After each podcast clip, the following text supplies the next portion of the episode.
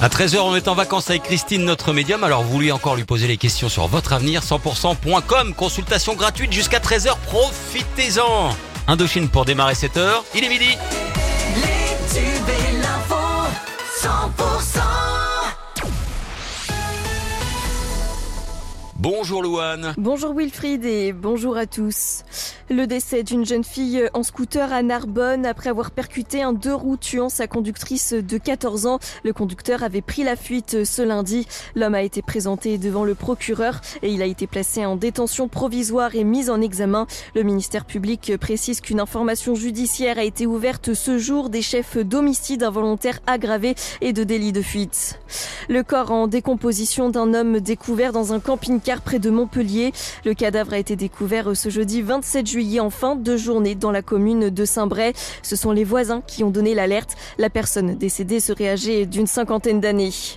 Un incendie au pied de pylônes électriques en bordure de l'A715 près de Saint-Paul et Valmal. Une quarantaine de pompiers et huit véhicules sont intervenus tôt hier matin sur le secteur de Tamaro pour éteindre un incendie de broussailles. Le feu a détruit un hectare et demi de végétation. Un rapprochement entre l'ODEV et Pézenas. Une délégation d'élus a passé sa journée de mardi dans la petite sous-préfecture héroltaise.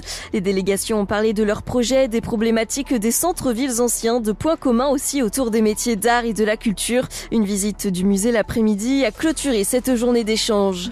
Le CEPO renonce à son festival mais propose de brillants concerts. La fin de ce mois de juillet sera marquée par une succession d'invitations réparties dans les Hauts-Cantons.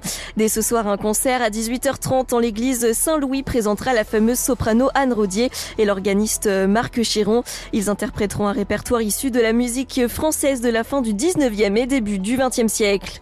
Et puis un mot de foot, a fait appel ce mercredi 26 juillet au soir de sa rétrogradation au Régional 1. Une semaine après avoir appris la rétrogradation administrative du club, l'AS Béziers a enfin communiqué hier.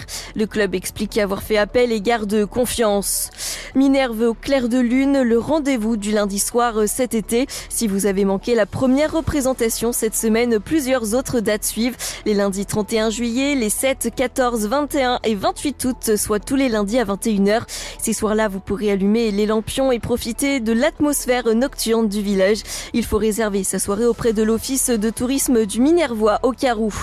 Et puis dans le reste de l'actualité, des incidents ont éclaté à Niamey, capitale du Niger, lors d'une manifestation de soutien aux militaires putschistes. Ces derniers ont annoncé hier avoir renversé le président Mohamed Bazoum.